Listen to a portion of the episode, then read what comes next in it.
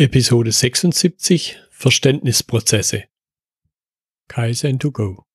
Herzlich willkommen zu dem Podcast für Lean-Interessierte, die in ihren Organisationen die kontinuierliche Verbesserung der Geschäftsprozesse und Abläufe anstreben, um Nutzen zu steigern, Ressourcenverbrauch zu reduzieren und damit Freiräume für echte Wertschöpfung zu schaffen. Für mehr Erfolg durch Kunden- und Mitarbeiterzufriedenheit, höhere Produktivität durch mehr Effektivität und Effizienz an den Maschinen, im Außendienst, in den Büros bis zur Chefetage. Heute habe ich Jens Schmelzle bei mir im Gespräch. Jens Schmelzle ist der Gründer der Firma Simple Show, die sich mit Erklärvideos beschäftigt und heute wird es auch um Verständnisprozesse gehen.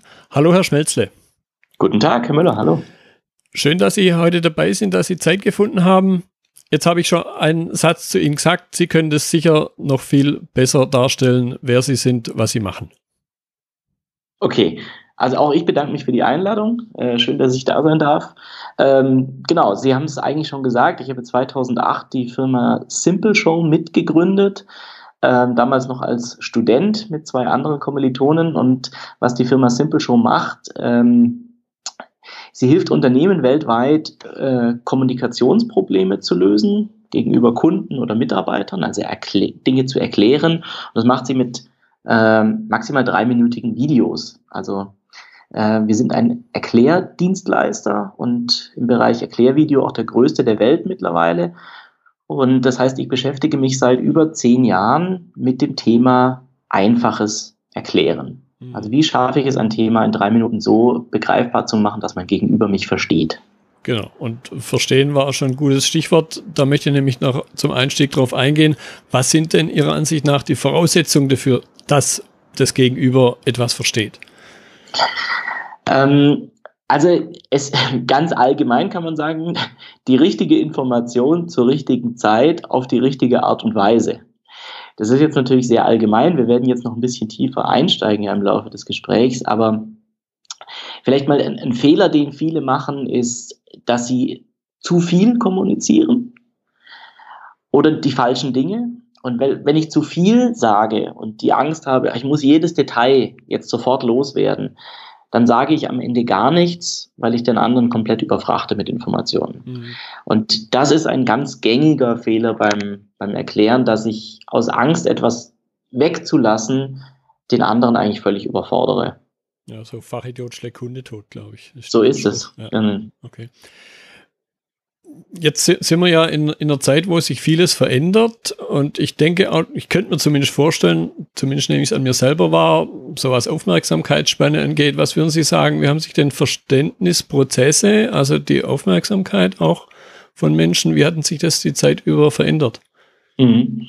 Also grundsätzlich muss man sagen, unser Gehirn ist eigentlich noch genauso aufgebaut wie in der Steinzeit, kann man sagen. Also ist da hat sich gar nicht so viel verändert. Wir ähm, haben immer noch einen gewissen, ich sag mal, das Gehirn war, wurde ja eigentlich zum Überleben gemacht. Ne? Und das heißt, wie wir visuelle und akustische Reize aufnehmen, das hatte irgendwann mal einen Grund, nämlich, dass wir es geschafft haben, äh, in unserer Höhle oder vor der Höhle zu überleben. Und daran hat sich gar nicht so viel verändert. Was sich allerdings verändert hat, das haben Sie gerade schon erwähnt, es ist die Aufmerksamkeitsspanne. Das heißt, natürlich hat sich die Welt um uns herum stark verändert und wir haben sehr viel mehr Reize, die in sehr viel höherer Frequenz auf uns einströmen. Und das hat natürlich schon auf, Auswirkungen auf unsere Aufmerksamkeitsspanne. Ein ganz anschauliches Beispiel ist zum Beispiel, wenn man sich Hollywood-Filme anschaut, ähm, die heute ins Kino kommen und die mal vergleicht mit Filmen aus den 30er Jahren oder 40er Jahren, dann wird man schon feststellen, dass es eine deutlich höhere Schnittfrequenz zum Beispiel hat, eine deutlich lautere Mischung. Und dass Kinder und Jugendliche damit zurechtkommen, ja, wohingegen ihre Großmutter das damit vielleicht schon Probleme hätte. Ähm, das hat noch ein paar andere Ursachen, aber es ist ein Beispiel dafür, wie sich unser Gehirn mit den Medien und die Art und Weise, wie wir kommunizieren heute auch verändert. Und während jetzt vielleicht eine jüngere Person keine Probleme hat mit sehr viel reizen gleichzeitig? Hat sie vielleicht eher Probleme damit, sich über langere Zeit hinweg zu konzentrieren? Oder empfindet dann zum Beispiel einen langsam geschnittenen Film sehr viel schneller als langweilig? Und an solchen Beispielen sagt man schon, okay, also die Wahrnehmung und die Aufmerksamkeitsspanne, das ist durchaus etwas, was sich mit unserer schnelleren Gesellschaft und schnelleren Kommunikation durchaus verändert. Mhm, mhm. Okay, das möchte ich jetzt ein bisschen vertiefen. Im mhm. Sinne von, was für Auswirkungen hatten dann das auf das Erklären? Weil ich möchte ja schon auch was vermitteln. Ich möchte ja nicht, nicht ja. jemand nur unterhalten. Also wenn ich jetzt so. mal von einem geschäftlich-beruflichen Kontext ausgehe. So ist es. Zunächst mal muss ich das wissen. Das heißt, ich muss wissen, dass mein Gegenüber einfach nur eine gewisse Aufmerksamkeitsspanne hat. Mhm. Das heißt, das ist das Erste, was ich vielleicht auch tun sollte, ist, ich muss mich mit meiner Zielgruppe auseinandersetzen. Und wenn ich jetzt weiß, naja, es ist nun mal ein Naturgesetz, dass nur eine gewisse Menge an Informationen in einer gewissen Zeit ein- oder aufnehmen kann, dann muss ich also auch versuchen, mir, mich daran zu orientieren und zum Beispiel Informationen in kleinere Häppchen zu verpacken. Mhm. Ja? Also wenn ich den jetzt, wenn ich den drei Stunden am Stück beschalle, dann muss ich mich nicht wundern, wenn der von der letzten Stunde nicht mehr viel mitnimmt. Ja? Vielleicht ist es viel sinnvoller, kleinere Häppchen zu machen. Und ähm, das kommt jetzt sehr auf den Kontext an. Wir haben eben meistens in solchen drei Minuten Einheiten ähm, die als sehr sinnvoll erachtet. Das ist so die Länge von so einem Radiosong. Ja? Mhm.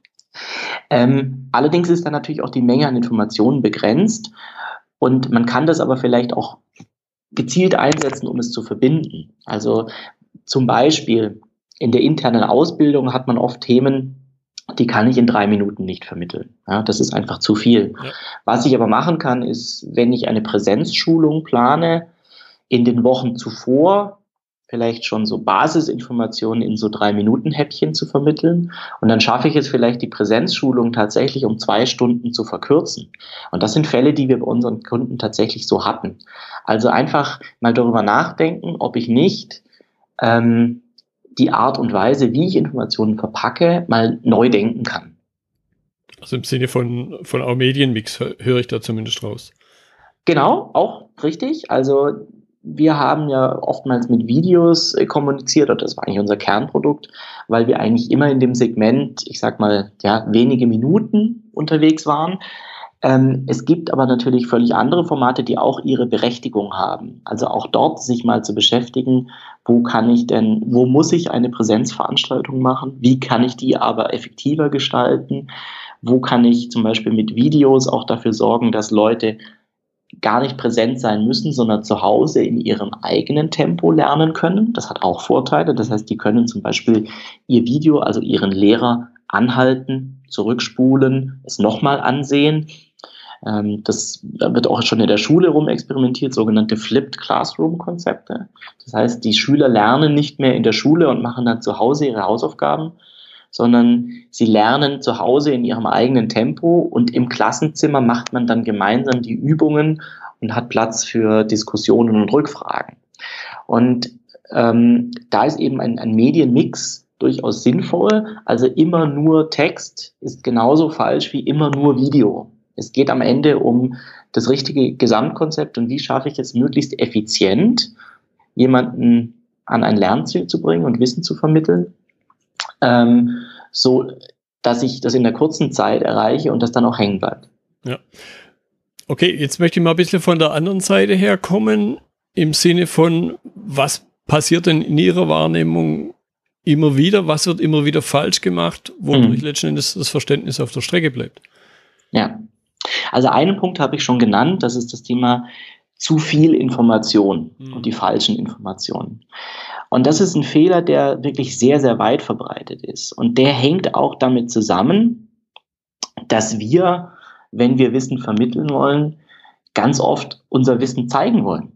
Mhm. Also egal, ob ich jetzt eine Führungskraft bin oder im Vertrieb arbeite und meinen Kunden etwas erklären muss oder als vielleicht als Ingenieur einem neuen Mitarbeiter. Wir haben ja wahrscheinlich erstmal ein, ein Expertenwissen, also mehr Wissen als unser Gegenüber. Ja. Und viele haben Angst davor, dieses Wissen nicht zeigen zu dürfen. muss man sozusagen. Also Wissen ist ja auch eine gewisse Macht und das macht uns zu Experten, das macht uns aus und wir wollen unser Wissen zeigen. Und viele haben Angst davor, wenn die ganz viel von dem Wissen, was sie eigentlich haben, verstecken, mhm. dass sie dann weiß nicht, geringer wertgeschätzt werden vom Gegenüber oder dass der Gegenüber meint, naja, so schwer ist es ja gar nicht. Ähm, das ist also ein Aspekt. Wir wollen unser Wissen zeigen. Äh, das zweite ist, dass wir Probleme haben, damit einzuschätzen, was ist denn für die andere Person jetzt in dem Moment relevant und was nicht. Mhm. Und man kann grundsätzlich sagen, wenn es um das einfache Erklären geht, dann muss man sich klar machen, ich schaffe es nun mal jetzt nicht in ein bis drei Minuten jedes Detail zu vermitteln. Das muss ich auch gar nicht, sondern wichtig ist es, dass ich zunächst mal die Zusammenhänge erkläre. Ja, also das große Ganze und die groben Zusammenhänge. Und auch den Mut habe, Dinge vielleicht mal wegzulassen. Und als Grundlage, das ist eine wichtige Grundregel, äh, muss man unterscheiden zwischen zwei Dingen, die den meisten Leuten gar nicht bewusst sind. Es gibt nämlich einen großen Unterschied zwischen einer Erklärung und einer Beschreibung. Okay. Also wenn die Leute sagen, ich erkläre dir jetzt etwas, dann beschreiben sie ganz oft nur. Mhm. Also ich nehme da als Beispiel oftmals die, die Sicherheitsnadel. Ja, wenn man den Leuten sagt, ja, was ist denn eine Sicherheitsnadel, dann fangen sie an, den Gegenstand zu beschreiben. Eine Sicherheitsnadel ist aus Metall, drei Zentimeter lang, gebogen und hat da oben so ein Ding. Ähm, das wäre der falsche Weg. Das ist die Beschreibung der, des Gegenstands. Viel wichtiger wäre es zu erklären, wozu braucht man denn diesen Gegenstand? Also was kann ich damit machen? Was hat dieser Gegenstand für Vorteile? Ich kann also zum Beispiel, äh, wenn mir die Hose reißt, die Hose kurzfristig reparieren. Ich kann Dinge, ähm, wenn ich irgendwie ein Kleidungsstück nähe, kurzfristig fixieren, ohne mich dabei zu verletzen, kann es wieder lösen. Und das ist der große Unterschied zwischen dem Warum und dem Wie. Und das lässt sich auf ganz viele Dinge des Berufsalltages übertragen. Auch wenn ich zum Beispiel ein, ein Produkt verkaufen will, dann sollte ich eigentlich immer den Kundennutzen in den Vordergrund stellen, bevor ich dann genau erkläre, wie gehe ich denn jetzt mit dem Produkt um und wie ist es beschaffen. Hm. Hm. Ja, das, das kam mir sofort auch in den Sinn eben dieses, ich erkläre Leistungsmerkmale statt den Nutzen. So ist es wo, wovon der, der Kunde ja letzten Endes oder der potenzielle Käufer viel mehr hat. Jetzt haben Sie es schon ein bisschen angedeutet, ich möchte es ein bisschen vertiefen. Was glauben Sie, was sind die Ursachen dafür? Einerseits ja, dieses, ich möchte mich als Experte und so weiter darstellen. Mhm. Gibt es noch andere Punkte, wo Sie sagen, daran hängt's? Das muss man sich auch bewusst machen. Ähm, ja, also es sind jetzt eben, wie gesagt, schon zwei. Das eine ist, es, äh, Wissen ist Macht. Ich möchte mein Wissen auch zeigen. Ähm, und das andere ist eben diese fehlende Unterscheidung zwischen ähm, dem Warum und dem Wie, also der Beschreibung und der Erklärung. Das ist vielen nicht bewusst. Und dazu kommt ähm, eine nicht zielgruppenorientierte äh, Erklärung. Ja. Das heißt, viele Leute denken, eine einfache Erklärung, die ist für jeden gleich. Und das ist auch ein weit verbreiteter Irrtum. Ähm, eine einfache Erklärung für ein Kind kann völlig anders aussehen, als wenn ich das gleiche Thema einem Kollegen erkläre. Mhm. Und das heißt, das Erste, was man immer machen sollte, ist sich bewusst zu machen, eine, ob eine Erklärung verständlich ist und einfach ist, hängt immer von der Zielgruppe ab, der ich etwas erkläre. Und das ist eigentlich immer mein, mein Startpunkt, an der ich mich orientieren muss. Also äh, ich muss darüber nachdenken, wen habe ich denn dort vor mir? In was für einer Situation ist der, was hat der für Vorwissen und auf ihn muss ich meine einfache Erklärung zuschneiden. Also ich darf nicht von mir ausgehen und nur von meinem Thema, sondern ich muss das zusammenbringen mit ähm, der Situation meines Gegenübers. Ja, und ich, da gibt es ja diesen netten Spruch, äh, erkläre so, dass es für die Großmütter, für Kinder und für Geschäftsführer äh, passend ist. Das heißt, der Rang ist nicht notwendigerweise ein gutes Kriterium, um die Einfachheit oder Kompliziertheit äh, festzulegen. Nee, also richtig, also man sagt ja auch, ein wahrer Experte ist der, der es schafft, Dinge einfach zu erklären. Ja. ja. Okay, und dann könnte ich mir vorstellen, der eine oder andere fragt sich jetzt dann, ja, wie schaffe ich denn das einfache Erklären? Gibt es da irgendwo Regeln zu sagen, wenn man sich daran hält, wird es was werden? Wird es einfach werden? Die gibt es tatsächlich. Also wir haben uns ja, wie gesagt, jetzt seit circa zehn Jahren mit dem Thema beschäftigt und haben in der Zeit ähm, circa 10.000 Erklärprobleme gelöst bei unseren Kunden weltweit. Und das Interessante ist, dass äh, sich da gewisse Muster zeigen. Also egal, ob jetzt ein Kunde an etwas an seine Mitarbeiter kommuniziert oder an seine Kunden, ob das technische Themen sind oder eher so Soft-Skill-Themen oder Veränderungsprozesse. Ähm, es gibt eine Methodik, die man verwenden kann, um seine Erklärkompetenz sehr schnell zu steigern. Weil was viele Leute auch denken, ist, dass Erklären irgendwie ein gottgegebenes Talent sei. Ja, also der eine kann es und der andere nicht. Und das ist ein Irrtum. Ich sehe Erklären eher so als ein Handwerk, mhm. das man erlernen kann und das auch jeder erlernen kann und das man auch üben muss. Ja, das ist eine Trainingssache. Wenn man das öfter macht, dann äh, wird man darin auch besser. Und die Methodik, die wir bei der Simple Show damals entwickelt haben, die beruht eigentlich auf fünf Regeln. Und die erste Regel ist der Perspektivwechsel. Das heißt, das erste, was ich machen sollte, wäre, sich meine Zielgruppe anzuschauen, mir zu überlegen, was hat denn diese Zielgruppe für Vorkenntnisse?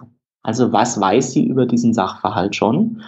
Oder was weiß sie vielleicht aus einem völlig anderen Thema, das ich als sogenannte Analogie nutzen kann? Mhm. Also kann ich sagen, du, du kennst dich doch im Bereich XY aus. Übertragen wir doch mal dieses Konzept auf das, weil eigentlich im Grunde genommen ist es ganz ähnlich. Und das kann was völlig Banales sein. Das kann etwas aus dem Haushalt sein oder aus dem Privatleben von dieser Person. Ähm, damit muss ich mich aber beschäftigen. Also was hat derjenige für ein, ähm, für ein Vorwissen und auch was motiviert ihn? Was hat er für Ziele? Also warum sollte er sich für dieses Thema interessieren? Das ist ein ganz wichtiges Thema, also Eigenmotivation. Und diesen Perspektivwechsel muss ich als erstes machen. Das zweite ist das Thema Vereinfachung und das klingt äh, simpel, ist aber eigentlich einer der schwersten ähm, Punkte. Das heißt, ich muss den Mut haben, Dinge jetzt zunächst auch mal wegzulassen. Mhm. Also Details wegzulassen. Und als Grundregel, das haben wir vorhin schon mal ganz kurz erwähnt, kann man mal unterscheiden so zwischen dem Warum und dem Wie. Und das Wichtigere für uns ist zunächst erstmal das Warum. Also wie sind sogenannte kausale Zusammenhänge, Ursache und Wirkung in so einem Thema? Und das bezieht sich eben bei technischen Themen genauso auf alles andere. Wenn ich etwas erklären will, dann muss ich immer Ursache und Wirkung von diesen, in diesem Bereich zusammenbringen irgendwie. Und muss also, jetzt nehmen wir mal das Beispiel von einem Ingenieur. Wenn der Ingenieur ähm, sich auskennt mit einem Motor, dann weiß der, jede, warum jede Schraube an welcher Stelle sitzt und wie sie aussieht. Und es würde jetzt also nicht reichen, wenn er seinem Azubi erklärt, ähm, die Schraube XY sitzt an dieser Stelle und sich hinterher wundert, warum der Azubi den Motor nicht zusammenbauen kann, sondern was er versuchen muss, ist, dem Azubi begreifbar zu machen, welche Funktion diese Schraube hat. Mhm. Und dann wird es nachher eben auch leichter zu erklären, warum sie an dieser Stelle sitzt und warum sie so aussieht, wie sie aussieht. Das heißt, diese kausalen Zusammenhänge, was macht dieser Motor eigentlich und was brauch, warum brauche ich dieses Teil grundsätzlich, das ist erstmal wichtiger, als sich danach zu beschäftigen, wie es beschaffen ist. Das ist also das Thema Vereinfachung. Nummer drei, das ist die dritte Regel, ist das Thema, wir nennen es Storytelling, mhm. auf gut Deutsch Geschichten erzählen. Also wie schaffe ich es, dass mein Gegenüber sich mit dieser Erklärung identifiziert? Und der einfachste Weg ist immer, ein praktisches Beispiel zu nehmen. Also vielleicht auch äh, ein Beispiel aus dem Leben des, aus dem Alltag dieser Person oder vielleicht auch eine Hauptfigur, dass man sagt, stell dir mal vor, hier der Mechaniker Klaus, wenn ich mit Mechanikern spreche, der hat folgendes Problem. Also denjenigen abzuholen mit einer Situation, möglichst praxisnah, die derjenige schon kennt. Und dann hat man automatisch nämlich diese Kausalität schon drin, weil eine Geschichte ist nichts anderes als eine Person, die begründete Entscheidungen trifft in einer Geschichte. Also wenn wir einen Film schauen oder ein Buch lesen, dann gibt es da ja Charaktere und es gibt eine Handlung und diese Handlung ist normalerweise logisch aufgebaut. Das heißt, aufgrund irgendwelcher Ereignisse mhm. entscheiden sich Personen nachvollziehbar etwas zu tun. Und das ist diese, genau diese Kausalität, die wir auch beim Erklären brauchen. Immer wieder nachfragen, warum, wozu, weshalb.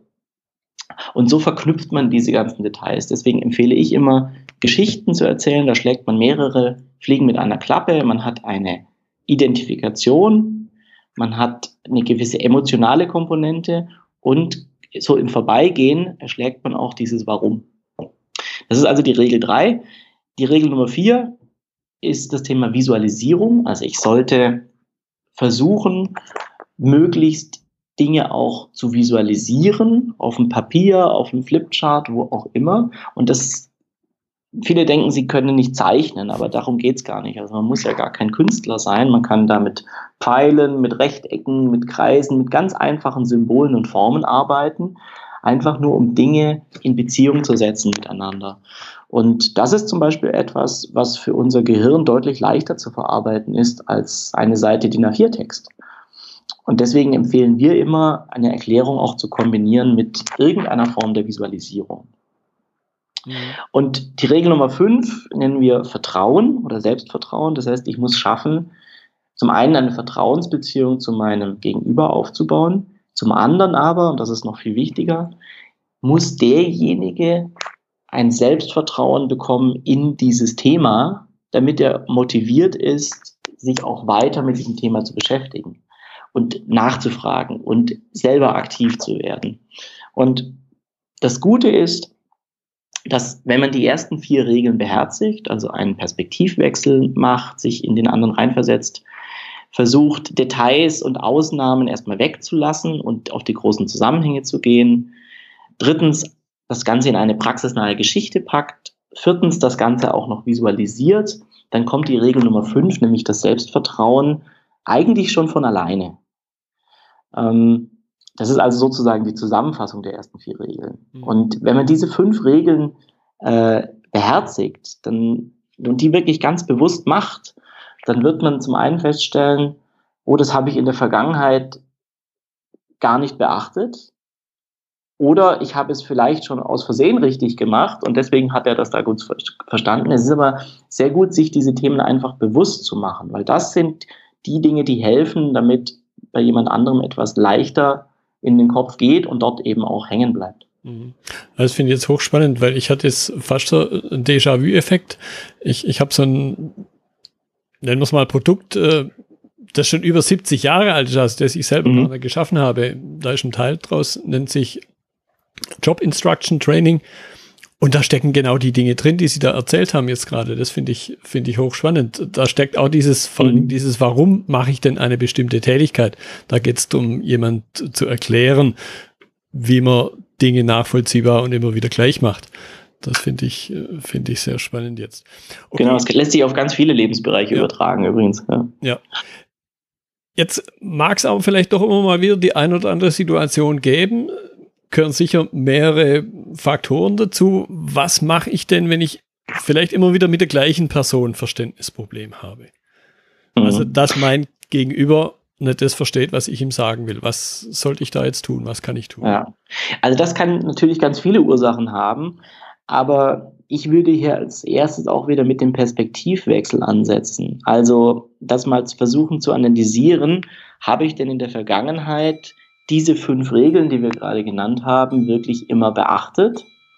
Und habe ich nicht vielleicht schon beim Perspektivwechsel den ersten Fehler gemacht? Also den falsch abgeholt, mich zu wenig in seine Situation hineinversetzt. Und ich würde einfach mal versuchen, es aus seinen Augen zu betrachten. Also was ist für denjenigen wichtig? Was hat er für Vorkenntnisse? Wie schaffe ich es, den zu motivieren und zu erreichen? Und habe ich nicht vielleicht immer viel zu sehr von mir aus hm. erklärt ja, und von meiner Perspektive aus, weil letztendlich ist es so, ich bin zwar derjenige, der in eine Richtung kommuniziert, Aber ich bin eben auch verantwortlich dafür, was beim anderen ankommt. Und habe ich in der Form alles richtig gemacht? Das also wirklich reflektieren. Und ähm, natürlich gibt es auch Fälle, wo man sagt, also wenn jemand etwas irgendwie nicht verstehen will, vielleicht ist die, der Grund dafür irgendwo ganz woanders. Ja. Ja, also ist der Mitarbeiter jetzt vielleicht zum Beispiel unzufrieden, hat der private Probleme, ist der, ja, will der, hat er innerlich schon gekündigt zum Beispiel. Mhm. Oder ähm, gibt es mit einem bestimmten Kunden immer wieder Kommunikationsprobleme, weil er aus einem ganz anderen Grund unzufrieden ist, weil wir dem zu teuer sind, weil er mal unfreundlich behandelt wurde. Also die Ursachen dafür würde ich erstmal bei mir selber suchen und ähm, mal diesen, diesen Katalog abprüfen, ob ich wirklich in jeder Situation das auch mal aus seiner Sicht gesehen habe. Und vielleicht kommen dann Sachen raus, die erstmal gar nichts mit äh, direktem Erklären zu tun haben, mhm. sondern die ganz woanders liegen. Mhm. Ja, ja und, und, und trotzdem sind es aber die Gedanken und dann die daraus folgende eigene Reaktion, das ist das im Grunde ja das Einzige, was ich verändern kann. Richtig. Man kann natürlich auch die Person direkt darauf ansprechen und auf vergangene Sachen, was, was hättest du denn in der Situation gebraucht? Mhm.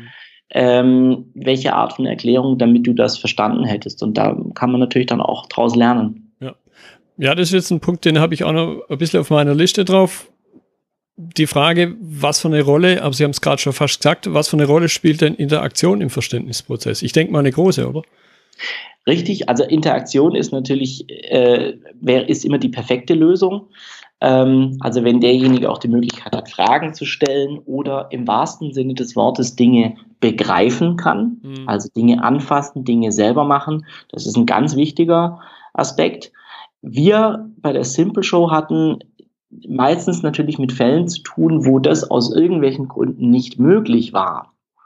Und deswegen haben wir uns eben auf das Thema Video ähm, spezialisiert, wobei wir auch dort zum Beispiel Videokurse mit Interaktion angeboten haben, also mit Quizfragen oder Dingen, wo der, Leu wo der Lerner irgendwie kommunizieren muss mit dem Video.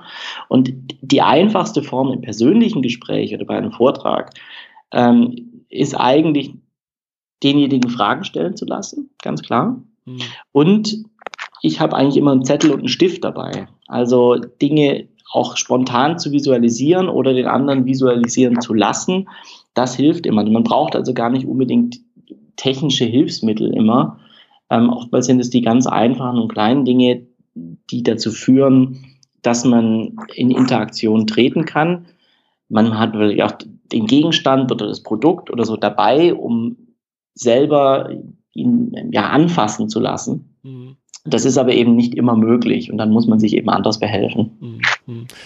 Jetzt möchte ich zum Abschluss so ein bisschen den Bogen zum Beginn schlagen, wo wir drüber geredet haben, wie sich in der Vergangenheit was verändert hat. Jetzt könnten Sie ja schon auf zehn Jahre letzten Endes zurückgreifen und vielleicht auch von dem was ableiten. Das heißt, meine Schlussfrage wäre jetzt, was würden Sie sagen, wie entwickelt sich das Thema Verständnisprozesse, Erklärprozesse in der Zukunft und was können Menschen und Unternehmen tun, um sich dafür gut zu rüsten? Mhm. Also jetzt kommt vielleicht eine äh, niederschmetternde Nachricht, aber das Thema wird bestimmt nicht einfacher in den nächsten zehn Jahren, okay. sondern der Bedarf, Dinge einfach und verständlich zu erklären, wird aus meiner Sicht noch viel, viel größer werden, weil die Komplexität mhm. ähm, unserer Produkte, die Geschwindigkeit der Kommunikation, die wird eher noch zunehmen. Das heißt, ähm, das Know-how, das viele Unternehmen haben, also das fachliche Know-how, ähm, das ist wahnsinnig wichtig, das will ich gar nicht in Frage stellen. Aber zusätzlich muss sich jedes Unternehmen eben bewusst sein, dass die interne und externe Kommunikation genauso wichtig ist.